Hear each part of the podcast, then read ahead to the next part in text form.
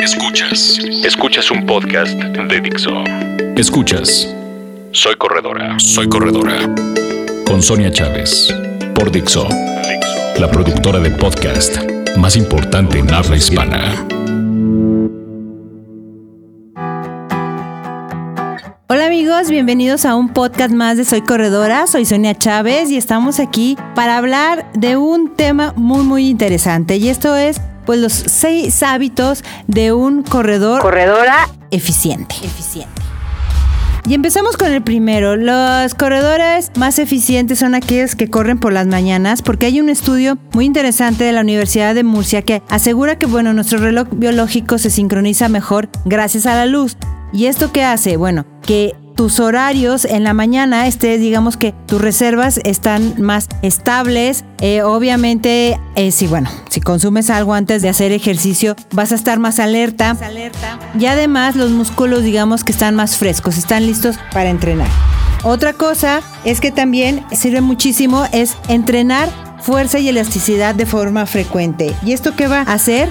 Bueno, pues que tú ayudes a tus músculos a que se adapten mejor al ejercicio y obviamente se obtengan mejor los beneficios, ¿no? Hay estudios recientes que dicen que si tú haces fuerza y haces elasticidad, bueno, vas a evitar estos desequilibrios musculares que luego tenemos al correr y que son los causantes de lesiones. Entonces, un corredor, corredora eficiente siempre va a entrenar la fuerza y la elasticidad. elasticidad. Otro punto súper importante es que los corredores eficientes comen y beben de forma equilibrada.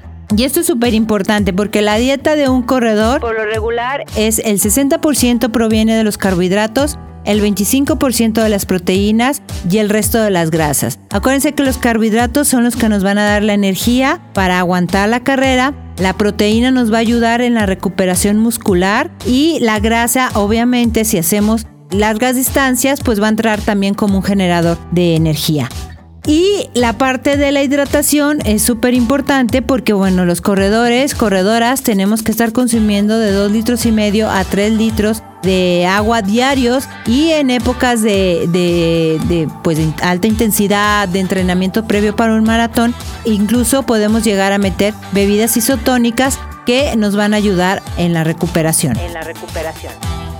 Otro punto súper importante es que para nosotros o para el corredor eficiente le damos la prioridad a la recuperación. ¿Y esto qué quiere decir? Conozco muchos corredores que corren los 7 días de la semana y lo único que están causando es que sus músculos se agoten antes de tiempo y no puedan dar ese rendimiento, ese resultado que ellos quieren. Y bueno, Ustedes tienen que respetar esas épocas de descanso. Por ejemplo, hay estudios que demuestran que si tú duermes lo suficiente, Lo suficiente, que ese es otro punto que tenemos que tomar en cuenta. vas a tener un mejor rendimiento. En Madrid ha hecho estudios de, de esto, ¿no? Y te aconseja que en épocas de alto entrenamiento tú tienes que dormir una siesta diaria de 20 minutos, más aparte 8 horas diarias. Ocho horas diarias. Entonces, bueno, sí es muy importante que los corredores que quieran romper una marca, sí le den prioridad a dormir y obviamente a sus días de descanso. Esto de correr todos los días, pues igual déjenselos a los elite que tienen una carrera muy corta y que en cinco años abandonan, ¿no? Y que, bueno, llegan al pico máximo de su nivel, pero tienen que abandonar por lo mismo. Entonces, si nosotros somos corredores recreativos, lo que tenemos que hacer es descansar. Literal. Y por último, un corredor eficiente hace también es que pues, somos realistas con nuestro tiempo y disfrutamos de correr.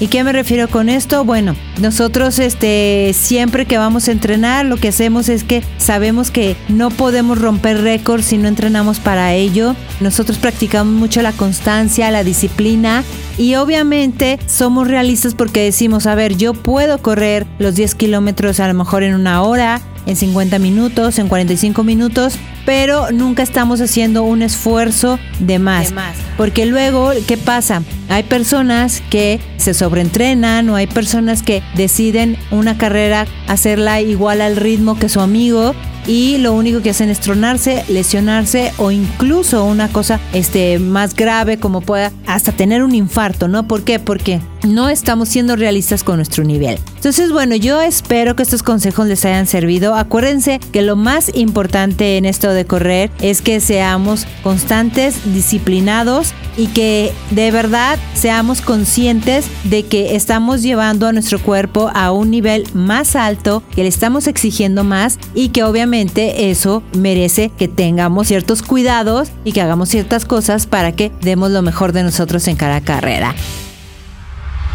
Yo soy Sonia Chávez y ya saben cuáles son nuestras líneas de contacto que son arroba soy corredora, Twitter, Facebook, Instagram y www.soycorredora.com. Nos escuchamos en la próxima. Dixo presentó Soy Corredora, Soy Corredora con Sonia Chávez. El diseño de audio de esta producción estuvo a cargo de Aldo Ruiz.